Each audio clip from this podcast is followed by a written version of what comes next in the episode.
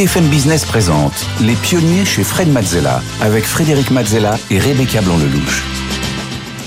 Au sommaire des pionniers cette semaine, le tête-à-tête pour commencer avec une pionnière qui a décidé de changer la finance, d'aider notre pays et de sauver le monde et qui y arrive.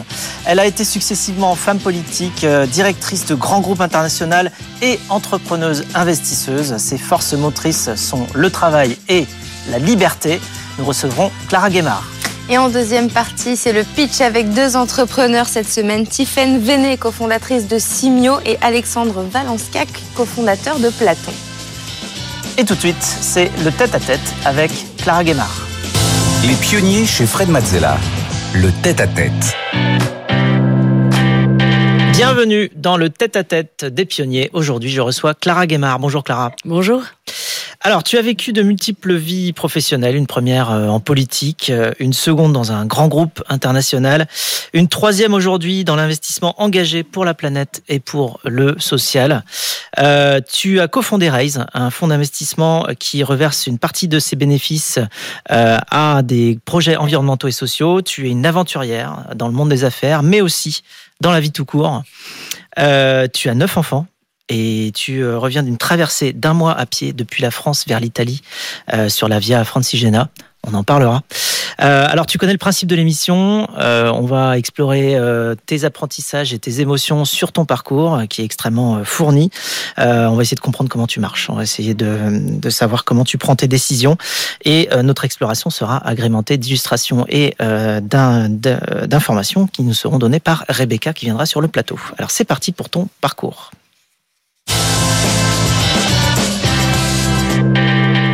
Alors, tu es né à Paris et tu as grandi dans une culture franco-danoise. Euh, quel souvenir tu gardes de cette, euh, de cette enfance?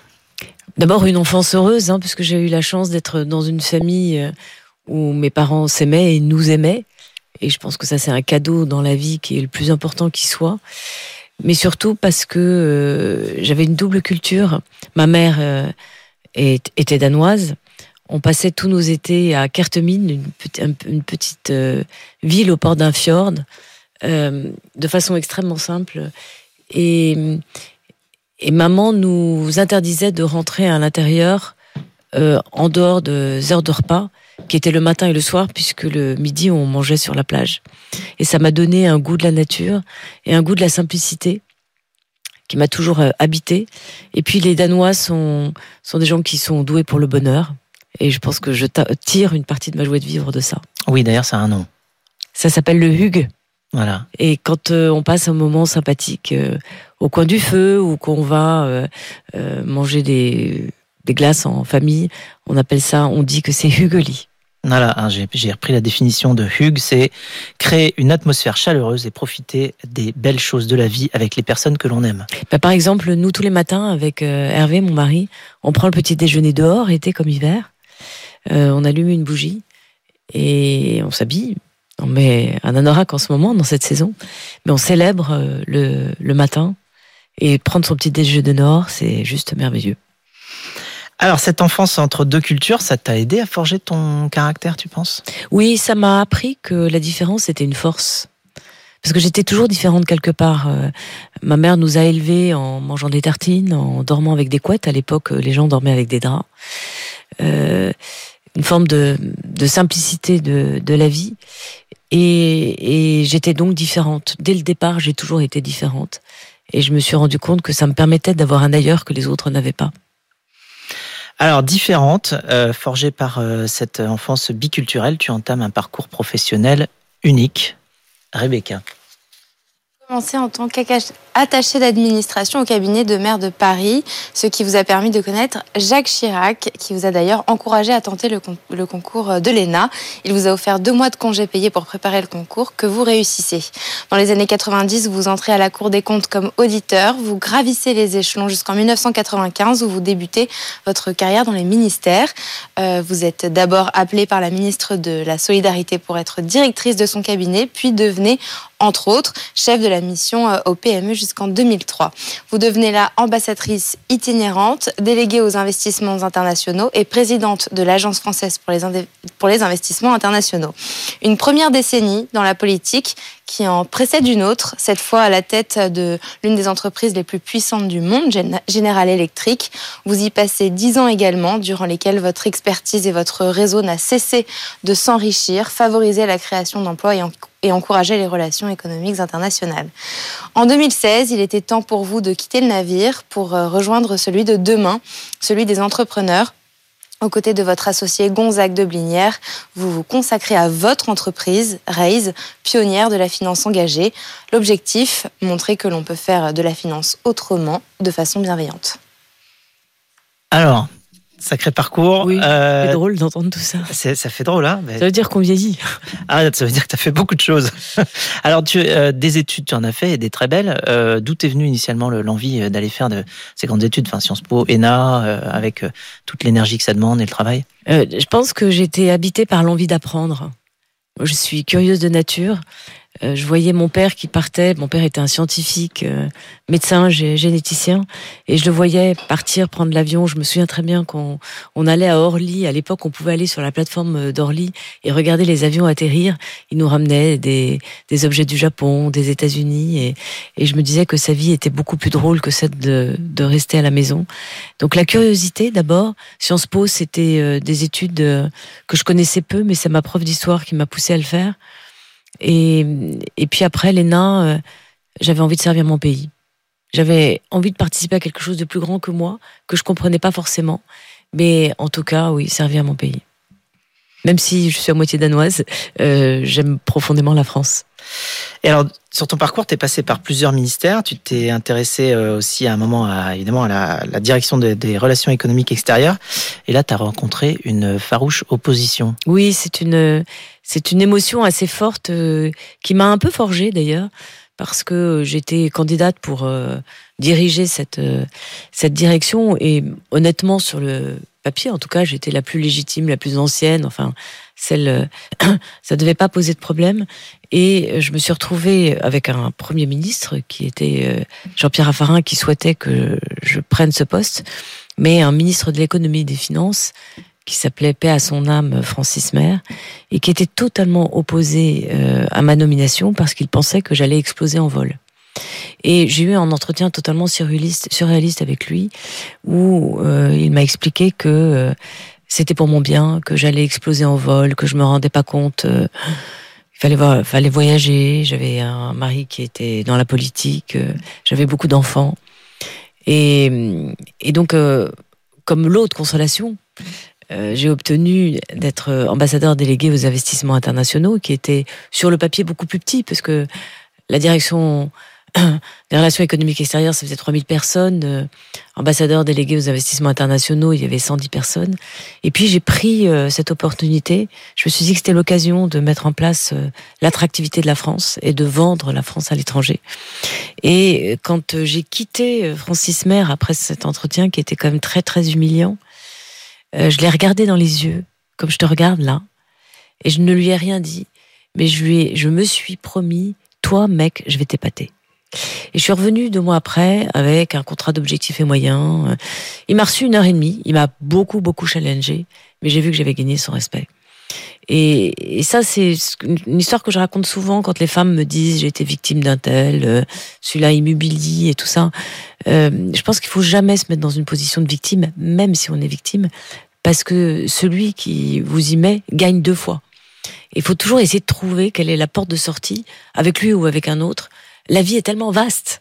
On va pas rester à se cogner toujours à, celui qui veut pas que vous fassiez quelque chose. Alors est-ce que c'est cette euh, difficulté aussi d'accès au poste de direction dans le public qui t'a poussé vers le privé à prendre euh, la direction de, General Electric France? Alors je pensais que j'avais le job le plus amusant de de l'administration, puisque mon métier c'était d'aller vendre la France à l'étranger, et ça m'a donné l'occasion de rencontrer plein de grands patrons.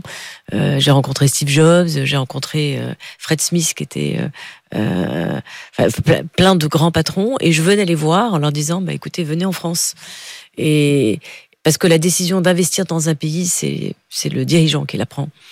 Et mais je me suis rendu compte que si je voulais pas terminer dans le cimetière aux éléphants, ce job était tellement convoité qu'il y a un moment ou un autre, quelqu'un voudrait prendre ma place. Et, et puis j'ai eu l'opportunité de rencontrer euh, Jeff, Jeffrey Melt, qui était le, le patron de, de G, et qui m'a proposé un job. Je pense honnêtement qu'aucune entreprise française m'en aurait proposé. Mais lui, il a vu l'opportunité de se dire que euh, je connaissais bien l'administration. Euh, une entreprise qui comprenait mal la complexité de la pensée française. Et je suis partie dans l'aventure et ça a été une aventure formidable pendant dix ans. Ouais, ça a duré dix ans. Euh, alors justement, euh, donc euh, il y a à la fois prendre la tête de GE en France, donc ça c'est. Puis en Europe après puis en Europe après. Euh, donc ça, c'est un, grand pouvoir et donc des grandes responsabilités. Hein, enfin, comme, comme le disait Voltaire, et puis l'a dit plus tard euh, Spider-Man. Mais enfin bon, tout le monde, tout le monde l'a dit. Euh, comment tu, tu perçois toi la notion de responsabilité quand tu es aux commandes comme ça d'une ça représentait combien de combien de personnes Oui, alors après on peut on peut dire c'était 15 000 personnes, c'était 10 milliards d'euros de chiffre d'affaires. La réalité, c'est que si on travaille pas en très grande intelligence avec les patrons de business, on sert à rien quand on est patron d'un pays euh, parce que les entreprises sont matricielles. Donc nous, moi, ce que j'ai fait quand je suis arrivée, c'est de bâtir une stratégie pour la France qui n'existait pas paradoxalement.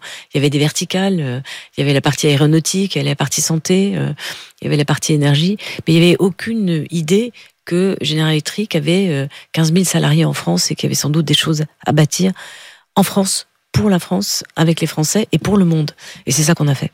Alors, après euh, GE, tu te lances dans Raise pour euh, faire de la finance engagée. Euh, qu'est-ce qui t'a envoyé dans cette direction? D'abord une rencontre.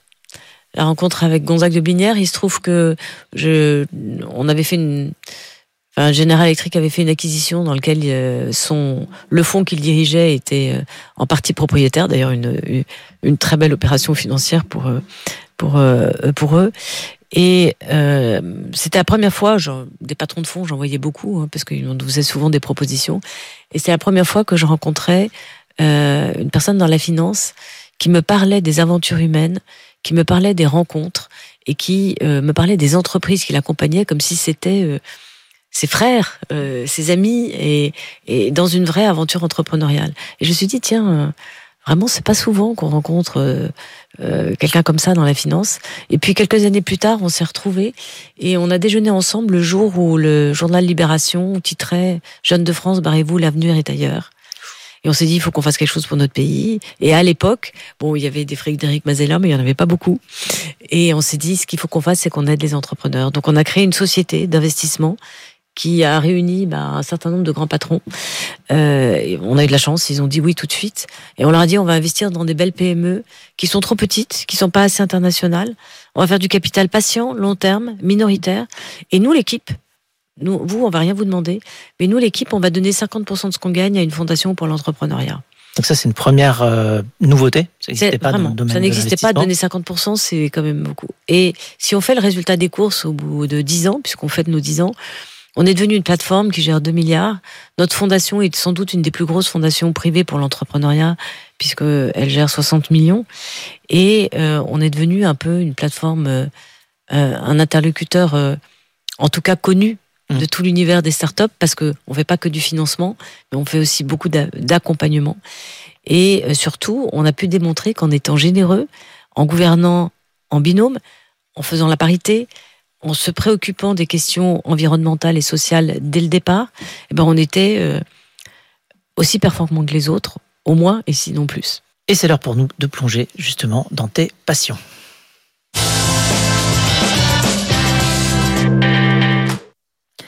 Ton monde à toi, Clara, c'est celui de l'engagement, de la détermination et de la générosité. Euh, tu es aussi sportive, certains disent même que tu es euh, la première cycliste de Paris, puisque euh, tu te déplaces toujours à vélo depuis des dizaines d'années. mais Rebecca va nous parler d'encore autre chose. Le jeudi 24 août, vous êtes parti pour une aventure dont vous rêviez depuis un bon moment, la Fran Francigena pendant un mois, vous avez parcouru à pied les kilomètres séparant le col du Grand Saint-Bernard en France et à Rome. Un trajet de plusieurs centaines de kilomètres très endurant, mais vous n'avez pas démérité pour autant, puisqu'un mois pile plus tard, vous avez réussi à atteindre la cité papale le 24 septembre. La Francigena, quel périple? Oui, oh, c'est un périple merveilleux. Moi, j'aurais beaucoup aimé la faire en entier, hein, puisque la Francigena. Elle part d'Angleterre. Elle part de, de, Canterbury. En fait, il y a eu un, un évêque euh, qui s'appelle Sildéric, qui, euh, en l'an 900, euh, est allé à Rome plusieurs fois pour essayer de pouvoir être évêque de Canterbury. Alors, il, il allait à Rome, et puis quand il revenait, les, les gens du coin disaient non, non, tu seras pas évêque de Canterbury. Donc, il retournait à Rome. Il y est allé plusieurs fois, et il a raconté son récit. Mais surtout, c'est un pèlerinage très connu au Moyen Âge, puisque ben, finalement, les croisés aller à Rome, et puis ensuite ils continuaient, et ils allaient prendre le bateau à Brindisi pour euh, aller à Jérusalem. Et c'est un pèlerinage qui a été un peu oublié jusqu'en 1995, où la communauté européenne a décidé de le remettre à l'ordre du jour. Mais il est oublié des Français, et franchement, quand on adore l'Italie, c'est le meilleur moyen de la découvrir. Alors c'est une euh, vraie euh, manifestation d'envie de liberté aussi. Euh, cette envie de liberté, on la retrouve également dans, dans la lutte anti-discrimination que tu mènes à chaque fois que tu en as l'opportunité. euh, tu as évolué dans plusieurs milieux, dont la politique, qui est pas toujours très paritaire. Est-ce que tu trouves quand même que les choses s'améliorent aujourd'hui? Est-ce que tu vois des changements sur les dernières années? Alors j'ai présidé le Women's Forum et ça m'a permis de voir que la place de la femme dans le monde. Alors en France, euh, il y a évidemment beaucoup de choses qui ont changé, heureusement. Hein.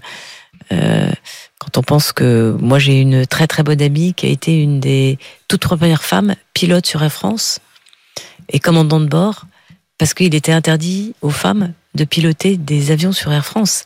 Et elle n'a que 70 ans. Elle est pas, ça se passe pas. Euh, euh, C'était écrit dans les textes interdits aux femmes ben, elle n'avait pas le droit. Il s'est ouvert euh, sur Air Inter d'abord mhm. et ensuite sur Air France. C'est, quand on y pense, c'est juste mhm. ahurissant. Euh, je pense cet exemple, mais il y en a, il y en a mhm. évidemment plein d'autres. Les concours qui n'étaient pas ouverts euh, aux femmes comme Polytechnique. Euh, mais la place des femmes dans le monde, elle est malheureusement encore, encore très très douloureuse. Et, et donc nous qui sommes des femmes éduquées, où on a eu la chance de pouvoir euh, apprendre justement et d'avoir une place dans la société. Euh, c'est notre devoir de, bah, de soutenir euh, toutes les autres qui n'ont pas cette chance-là. Et alors maintenant, tu, tu, places ton énergie sur la philanthropie, c'est au cœur de, de ton modèle. Est-ce que tu penses que par rapport justement aux grandes problématiques, y compris changement climatique, ce sont plutôt les entreprises ou plutôt les gouvernements qui vont nous trouver la solution? Bah, Ou les deux ou aucun des deux? C'est tout le monde qui doit le faire. En tout cas, ce qui me semble essentiel, c'est que là où on est, qu'on soit euh, dirigeant d'entreprise, qu'on soit politique, qu'on soit responsable d'association ou qu'on soit un, citoyen, on a, sa, part de responsabilité. Et on doit la prendre et on doit la prendre maintenant. Et en fait, on a tous quelque chose à accomplir qui est fondamental. Dans une entreprise, euh, enfin nous, c'est ce qu'on aime chez Raise, c'est qu'il y a bien sûr une organisation, mais il n'y a pas de hiérarchie. C'est-à-dire que chaque métier est absolument essentiel au destin de l'entreprise. Et la chance qu'on a eue avec Gonzague, c'est qu'on est parti de zéro. Donc on a pu l'inventer comme on voulait. C'est-à-dire qu'on a décidé que la générosité était un moteur économique, mais on a aussi décidé que nous, on allait aider plutôt les entreprises qui voulaient changer le monde. Et quand on donne, on donne par admiration parce qu'on accompagne des entrepreneurs qui certes ont besoin d'un peu d'argent, mais qui ont et d'accompagnement, mais qui ont une idée qui est tellement géniale et qui vont faire beaucoup mieux que nous on pourrait faire. Donc c'est cette euh, c'est ce concentrer euh, d'énergie, d'intelligence, d'envie de changer le monde euh, qui est absolument merveilleux. Ce qui fait que le soir, quand on, on se regarde avec Gonzague, on est épuisé parce qu'on a vu tellement d'énergie, tellement d'envie de bien faire. Et c'est ça qui est un peu schizophrénique, c'est que nous, quand on arrive au bureau le matin, on est plein d'énergie et on entend les médias, on entend la chape de plomb, on dit mais il y a tellement de belles choses qui se passent dans notre pays et c'est pour ça que bravo pour cette émission. Ah, merci. Et nous avons justement une question de Gonzague pour toi. On écoute Gonzague. Ah. Clara, ça fait dix ans qu'on bosse ensemble, donc je vais pas te demander si euh, tu aimes travailler avec moi, mais je voulais te poser la question suivante. Si j'étais danois, et si on avait créé Reise au Danemark, est-ce que tu aurais été, est-ce que tu aurais aimé autant la France? c'est drôle comme question. Euh, bon, d'abord, euh, Gonzague, il peut pas du tout être danois. Hein. Il est vraiment euh, euh désolé, Gonzague. Mais mais mais projetons-nous, projetons-nous. Euh, oui, je pense que j'aurais aimé la France parce que la France, elle m'a tout donné. Elle m'a permis de d'être la femme que je suis. J'ai eu l'école gratuite, j'ai eu la santé gratuite. J'ai pu donner la santé gratuite et l'école gratuite à à nos enfants. elle m'a permis de bah, d'élever mes enfants euh, alors que j'aurais été allemande, j'aurais été italienne, j'aurais été anglaise, j'aurais été américaine, euh, espagnole. Ça n'aurait pas été possible. Donc moi, j'ai une vraie, vraie reconnaissance à la France. Mais je trouve ça très bien que Gonzague soit breton, il faut qu'il le reste. D'accord. Alors, euh, on en parle rapidement, mais tu es aussi auteur. Donc j'ai ici deux livres, La vie est un bonheur. et j'ai également... un roman. Un roman, s'il suffisait d'aimer. Oui de Clara. Tu as juste mis Clara. Oui, j'ai juste mis Clara. C'était une époque où j'avais envie de faire comme Colette, mais bon, je suis pas Colette. es Clara. Euh, il y a aussi un autre livre qui, que tu as écrit avec ta fille qui s'appelle Il faut qu'on parle. J'en ai écrit deux autres, hein, qui s'appelle Histoire de femmes et Autre simple bonheur, qui est un livre qui justement euh, parle de l'héroïsme au quotidien des femmes. Je trouvais ça important de dire que les femmes sont héroïques dans leur quotidien et que c'est un héroïsme euh, qui n'est pas euh, qui n'est pas mis en avant. Hein, le, c'est le héroïsme ordinaire. C'est le bien qui ne fait pas de bruit, comme on dit. C'est ça. Euh, et il faut qu'on parle. C'est un livre que j'ai écrit avec une de mes filles, Bérénice, et qui est pas du tout un conflit de génération, mais c'était euh, au moment où, où, je me suis rendu compte que les valeurs dans lesquelles moi j'avais été éduquée, qui est post 68, étaient totalement dépassées, et qu'en fait la génération d'en dessous portait des valeurs euh, qui n'étaient plus du tout les mêmes. Le rapport au travail, le rapport à la famille, le rapport euh, au féminisme, le, le rapport à l'environnement, à la consommation et tout ça. Et donc on a écrit un dialogue euh, assez euh, assez punchy qui permet de démontrer que ben en fait nous sommes la première génération qui doit apprendre de ses enfants. Nos enfants comprennent mieux le monde de demain que nous et surtout qu'on peut s'aimer beaucoup et pas être d'accord. Merci Clara pour tout ce partage. Sur ce, nous passons à la séquence suivante.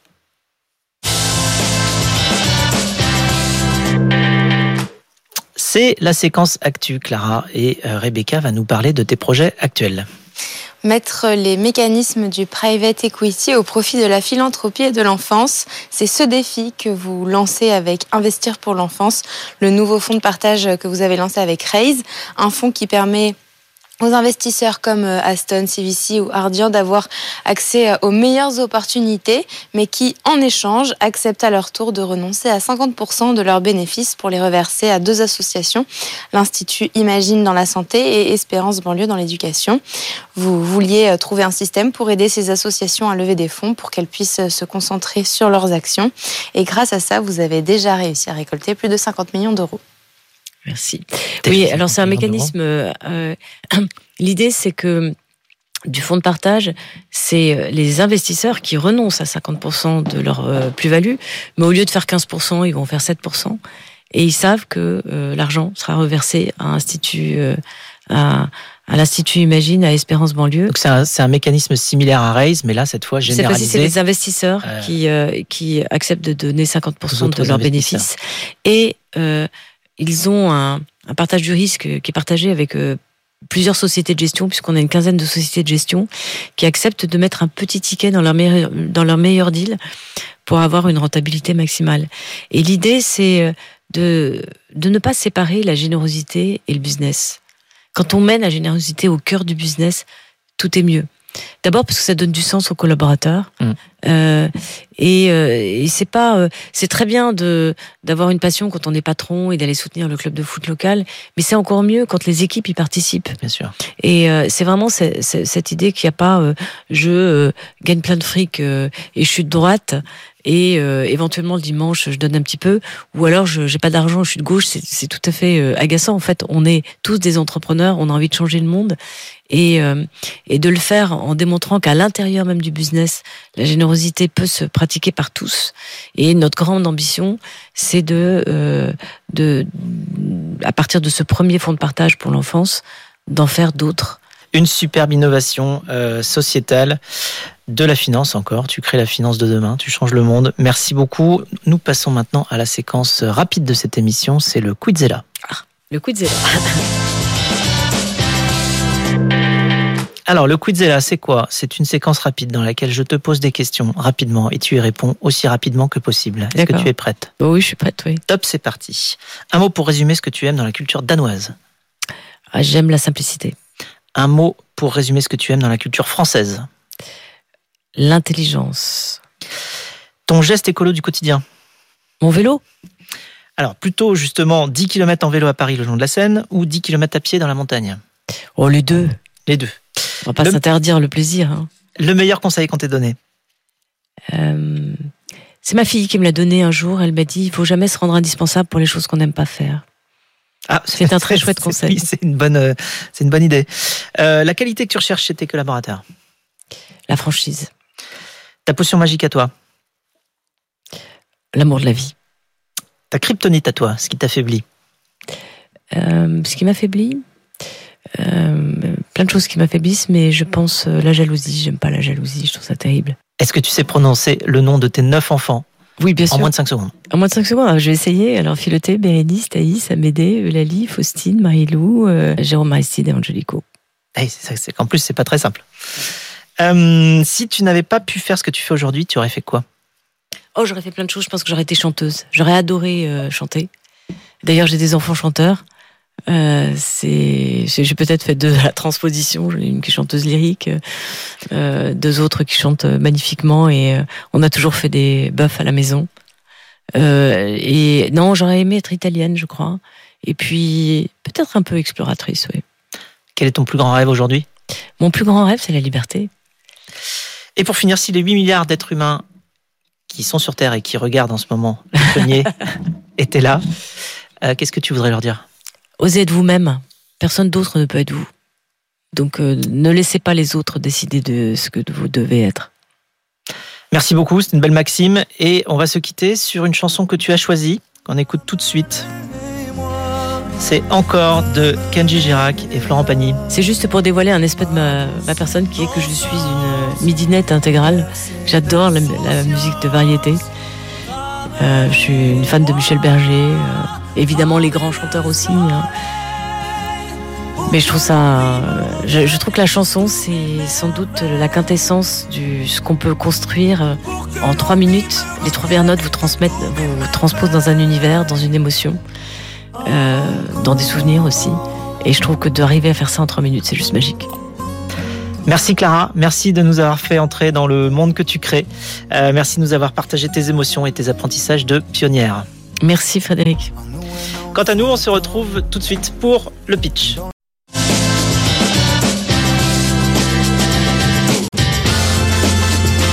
BFM Business présente Les pionniers chez Fred Mazzella avec Frédéric Mazzella et Rebecca Blanc-Lelouch. Les pionniers, on continue avec le pitch. Aujourd'hui sur le plateau avec Rebecca, nous recevons Eric Salomon, fondateur de Time to Pitch. Bonjour pour euh, notre coach en pitch et euh, Pierre-Éric Lebovici, cofondateur et partenaire du fonds d'investissement Daphne. Bonsoir. Notre expert marché. Alors chaque semaine, vous savez, les pitchers viennent nous présenter leur activité. Nous leur donnons des conseils, nous leur donnons également des notes. Vous pouvez vous aussi euh, candidater. Pour cela, rien de plus simple. Il vous suffit de scanner le QR code qui s'affiche sur votre écran ou bien de vous rendre sur le site de l'émission Les Pionniers sur BFM Business. Les Pionniers chez Fred Mazzella le pitch. Et aujourd'hui, nous recevons Tiffaine Véné. Bonjour Tiffaine. Bonjour. Bienvenue sur le plateau des pionniers. Vous êtes cofondatrice de Simio. Alors je vous rappelle les règles. Vous avez 1 minute 30 pour pitcher devant Eric qui sera attentif à votre pitch, Pierre-Éric qui sera attentif au marché de votre secteur et Frédéric qui sera attentif aux produits. Euh, et ensuite, nous laisserons le jury délibérer pour vous noter de 1 à 10. Tenez-vous euh, prête? On va lancer le chrono. Top chrono, c'est parti. Bonjour, merci euh, pour l'invitation. Simio, c'est la plateforme qui permet aux e-commerçants et retailers d'interagir directement avec leurs clients sur WhatsApp et d'activer un nouveau canal de vente. On reçoit tous des centaines de mails de marques, souvent impersonnels, euh, mais honnêtement, qui les lit vraiment? En réalité, seulement une personne sur cinq. Or, c'est le canal principal de 90% des marques euh, pour animer leurs relations clients. Chez Simio, on croit en WhatsApp comme le nouveau canal plus personnel euh, pour euh, remettre l'humain au cœur de la relation client. Concrètement, Simio, c'est une plateforme simple, intégrée au CRM des marques. On leur permet de créer et d'analyser leur campagne grâce à notre IA pour qu'elle soit envoyée à la bonne personne au bon moment. Les marques gagnent du temps, euh, et génère 20% de ventes additionnelles. Par exemple, vous êtes une marque de vêtements et vous lancez une nouvelle collection. Vous pouvez impliquer vos clients euh, à, chaque étape de la création jusqu'à la, commercialisation en, designant des campagnes personnalisées en deux clics sur Simio. Nos clients ont généré plus d'un million de chiffres d'affaires euh, via WhatsApp grâce à Simio en recréant ce lien avec leurs clients. En quatre mois, nous avons déjà 20 clients et 100 000 euros de chiffre d'affaires. Euh, nous sommes deux cofondateurs, Thibaut sur la partie technique et moi sur la partie business, et nous recrutons activement pour conquérir ce marché de 12 milliards rien qu'en France. Merci Tiffaine, Tiffaine pour Simio. Est-ce que notre jury a des points à éclaircir avant la délibération? Une première petite question euh, sur euh, justement savoir euh, si vous considérez que votre valeur ajoutée, c'est vraiment l'intelligence artificielle ou c'est le canal de, de distribution euh, alors, la valeur ajoutée, elle réside vraiment dans notre expertise de la donnée conversationnelle, donc qui va avec l'intelligence artificielle. C'est-à-dire que nous, on n'ouvre pas simplement euh, un nouveau canal de communication. On va pouvoir voir ce qui se passe dans cette, euh, dans cette conversation, récolter la donnée conversationnelle et pouvoir beaucoup mieux qualifier le client ensuite. C'est plus sur la partie intelligence artificielle d'analyse de, le, passé du client que véritablement sur le canal de communication. Mais le canal en soi est un canal beaucoup plus direct, beaucoup plus humain, qui nous permet d'aller chercher ses clients et qui nous permet justement de personnaliser, enfin les marques en tout cas, de personnaliser leurs interactions c'est la force aussi du canal. Pierre-Éric, une question. Euh, deux questions. Comment calculez-vous les 12 milliards? Et la deuxième, quel est le modèle économique associé à la proposition de valeur? Euh, pour la première question, les 12 milliards, nous on considère, euh, donc on a un marché de 129 milliards de chiffre d'affaires pour le e-commerce et on considère, on considère 10% de ce chiffre d'affaires est destiné au marketing. Donc c'est comme ça qu'on a qu'on a calculé ce total, enfin ce marché total adressable. Et pour la deuxième question, notre modèle économique est simple. Euh, ce sont euh, des des abonnements. Donc, nos euh, marques vont s'abonner à un nombre de conversations, par exemple 10 000 par mois, et vont payer un abonnement associé. Et donc, par exemple, ça va leur revenir à 18 centimes, entre 18 et 20 centimes la conversation, et elles vont générer derrière entre 2,50 euros et 11 euros par conversation. D'autres questions? Bon, bah, il est temps de les laisser euh, délibérer. Venez avec moi, Merci beaucoup. Tiffaine, vous venez à l'instant de pitcher devant le jury. Comment vous êtes senti? Est-ce que vous avez des regrets? Euh, non, j'ai pas de regrets. Je pense avoir euh, pu euh, passer le message de la mission de Simio, qui est d'humaniser vraiment cette relation client qui a été trop longtemps mise sur le côté par des mails un peu froids. et là, c'est la chance pour les marques de, de, rentrer directement en contact avec leurs clients. Donc non, je pense que le message est passé. Donc pas de regrets sur le pitch. Est-ce que vous appréhendez les notes côté produit, côté marché? Euh, J'appréhende pas forcément les notes. J'ai hâte surtout d'entendre leurs conseils et de prendre leur retour euh, parce que c'est ça qui nous fait avancer euh, au quotidien. Bon bah, il est temps de découvrir les notes. De retour en plateau pour découvrir les notes de notre jury. Attention, c'est parti. 3, 2, 1. Et c'est un 6 pour le pitch pour Eric, un 8 pour Pierre-Eric pour le marché et un 7 pour le produit pour Fred. Eric, euh, je vous laisse expliquer. Euh, je te laisse expliquer ta note. Avec plaisir. Tiffaine, bravo. J'ai hésité entre le 5 et le 6, puis en discutant avec le jury, j'ai mis 6. J'ai bien aimé le milieu, j'ai pas aimé le début, j'ai pas aimé la fin. Et pourquoi j'ai pas aimé? Parce que tu as démarré avec le quoi, et j'aurais souhaité que tu démarres avec le pourquoi. Parce que pendant que j'étais en train d'essayer de comprendre le quoi, c'est-à-dire ce que tu faisais, euh, du coup, tu étais déjà passé au reste. Et, j'étais perdu, ça allait trop vite. Euh, et, heureusement que, comme d'habitude, mon Fred euh, t'a posé des questions et t'a parlé d'IA, parce que j'avais même pas entendu qu'il y avait de l'IA. J'étais resté scotché sur mon WhatsApp, et je m'apprêtais à te dire, bah, quand même, parle un peu mieux de WhatsApp. Et il y avait de l'IA. Donc il faut absolument que dès le démarrage, tu, tu partes de pourquoi ta boîte existe, et après tu me dis ce que c'est, et ça donne beaucoup plus envie d'écouter. D'accord. Sur les chiffres, un peu trop de chiffres. Euh, choisis tes chiffres. Ok. Voilà, tu choisis tes chiffres. Là, il y en avait partout. Je suis incapable de dire lequel je garde. Ok. Voilà. Et puis, je termine sur euh, la conclusion. Tu conclus. Il y a un truc que j'aime et un truc moyen. Le truc que j'aime bien, c'est que tu dis on est en train d'embaucher, venez, venez. Profite de la télé, tu as raison. Mais l'autre, c'est que tu termines sur le, ton couple avec ton associé. Et j'aurais mm. préféré que ça remonte. Le, toi et ton associé, vous vous mettez à peu près au milieu. Ce qui est intéressant, c'est qu'il y a un enjeu que tu adresses, l'enjeu relationnel du e-commerce avec euh, ses clients. Et il faut repartir à la fin, conclure là-dessus, parce qu'il va rester un truc de ton pitch. Et c'est le fait que grâce à toi, les euh, e-commerçants auront une relation plus forte, plus fluide, plus efficace avec leurs clients. Ok, très clair. Un 8 pour Pierre-Éric, pour le secteur. Euh, oui, merci Stephen pour la, pour la présentation. Un 8, parce que comme tu l'as dit, le marché, il est significatif, même si tu adresses qu'un segment de ce marché et qu'on peut challenger probablement la manière euh, qui te permet d'arriver aux 12-13 milliards. Je suis assez convaincu de la proposition de valeur. Elle permet euh, aux marques de créer un engagement fort euh, avec leurs clients et grâce à l'IA que tu as mentionné, probablement un engagement qui est contextualisé.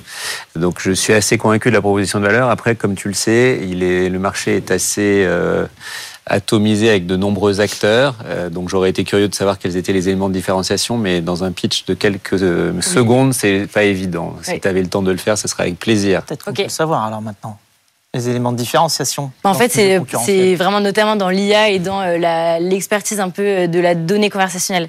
En fait, il y en a beaucoup qui ouvrent simplement le canal, et ça, c'est pas très compliqué à faire. C'est se brancher en API et au SRM, bon, ça, c'est un peu plus compliqué. Mais euh, nous, ce qu'on fait vraiment, et la valeur euh, de ce qu'on fait, c'est récupérer toute cette donnée dans la conversation et, euh, et vraiment le, le, la servir à nos, à nos clients pour qu'ils puissent beaucoup mieux segmenter derrière et euh, faire le bon message à la bonne personne au bon moment. Et donc, c'est vraiment euh, dans la donnée que réside la différence et dans cette expertise. Merci. Et enfin, un 7 pour le produit pour Fred. Oui, un 7 pour le produit parce que euh, je pense qu'effectivement c'est un bon produit, surtout si s'il atteint son objectif qui est puisque tu es parti de ce constat-là aussi, qui est, à mon sens, de réduire le volume de communication d'une marque vers ses clients, mais d'améliorer la qualité. Comme tu le dis, euh, si les gens n'ouvrent qu'un mail sur cinq, et encore, mm. euh, de la part des marques, c'est parce que ça ne les intéresse pas, parce que ce n'est pas très bien ciblé, ça ne les concerne pas très bien. Donc si euh, ton produit, ton outil permet de créer des meilleurs messages. Bon, je pense qu'évidemment les taux d'ouverture augmenteront, mais je veux dire, faut pas que ça se retrouve à être des meilleurs messages envoyés euh, trois fois plus que les anciens. Mm. Donc, il faut aussi que ça réduise le volume euh, pour que justement on, ben, on soit content quelque part mm. d'être en contact avec euh, une marque, plutôt que de se dire oh encore un mail que je vais pas ouvrir. Ouais. On veut passer d'un marketing beaucoup trop quantitatif à un marketing beaucoup plus qualitatif. Et d'où euh, l'IA l'a donné euh, pour que ce soit beaucoup plus précis et straight to the point. Et, pertinent. Ça, c'est dans ton prochain pitch, on est d'accord Très bien. C'est clair, je, je l'attends. D'accord, ça marche. Bah, merci beaucoup, merci vous. Merci, merci Merci, merci très, très bonne continuation à Simio. Et on accueille maintenant notre deuxième pitcher du jour. Bonjour Alexandre, Alexandre Valence-Cac. Vous êtes fondateur, cofondateur de Platon. Vous avez donc une minute trente pour pitcher devant Eric euh, qui sera attentif au pitch, euh, Pierre-Éric au marché et Fred au produit. On les laissera ensuite euh, vous noter entre 1 à 10. Tenez-vous prêts, on va lancer le chrono. Top chrono, c'est parti. Bonjour. Nous avons une première expérience entrepreneuriale avec mon associé Louis qui a mal terminé. Nous étions à 15 jours de l'application, du lancement de l'application et nous n'avions plus de fonds. Nous avions pourtant fait une levée de fonds et finalement on s'est rendu compte que peut-être que si nous avions placé cette levée de fonds, euh, cette trésorerie suite à cette levée, nous aurions pu dégager 3-4 semaines de runway complémentaires, supplémentaires, qui nous auraient permis de sortir cette application. Pas de regret à ce niveau-là, mais on s'est rendu compte finalement un petit peu plus largement que 9 startups sur 10 étaient dans le même cas que Platon, ne plaçaient jamais leur trésorerie après une levée de fonds au même titre que trois quarts des PME ou 66% des indépendants qui ont euh, de l'argent qui dort continuellement sur les comptes et qui n'est jamais rémunéré. Les raisons sont toujours les mêmes. Les dirigeants n'y pensent pas ou n'ont pas le temps de le faire. Les banques se désintéressent de la trésorerie des startups ou des petites entreprises. Et enfin, euh, pas forcément de directeur financier pour s'en occuper. Aujourd'hui, c'est concrètement 643 milliards d'euros qui dorment sur les comptes des entreprises françaises. Notre objectif avec Platon, c'est d'accompagner ces différents acteurs dans le placement de leur trésorerie avec des solutions digitales et accessibles en moins de 10 minutes. Aujourd'hui, c'est donc le lancement d'un compte à terme en juin dernier, produit qui est très performant en ce moment, 15 millions qui ont été collectés pour un petit peu plus de 30 clients sans aucune dépense marketing. Et notre objectif est d'aller plus loin avec le lancement de d'autres produits, notamment structurés, et également euh, une vision où on veut automatiser le placement de trésorerie grâce à un logiciel, un SaaS, euh, des entreprises en intégrant les comptes bancaires, les logiciels de gestion financière et des règles prédéfinies entre le fondateur et Platon. Merci beaucoup. Merci, merci Alexandre. Est-ce que notre jury a des questions avant la délibération? 643 milliards de trésorerie disponible. Et quelle est le, la marge que vous pouvez prendre sur euh, les différents placements dont vous allez avoir la charge? C'est très différent finalement entre les, les, placements. Quand nous sommes sur des placements plutôt monétaires, comme le compte à terme aujourd'hui, c'est des marges qui sont relativement faibles. En revanche, quand on va vers des produits structurés ou d'autres types de produits de diversification, finalement les marges sont beaucoup plus élevées. Donc notre objectif est de rentrer sur le marché aujourd'hui avec le compte à terme, qui est un produit qui est très demandé. Les taux sont hauts, le capital est garanti, la rémunération garantie est connue à l'avance, donc ça plaît beaucoup. Mais demain, c'est aussi une fois finalement l'entreprise nous connaît, a confiance en Platon, pouvoir leur vendre différents types de produits adaptés à leurs besoins dans un souci de diversification, avec donc des marges qui sont un petit peu différentes.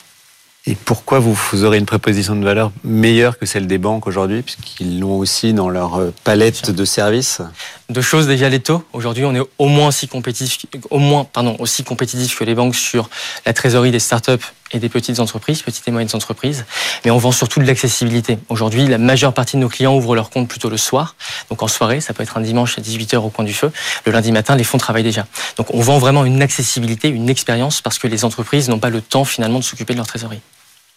D'autres questions? Oh, juste une question. Pourquoi ça s'appelle Platon?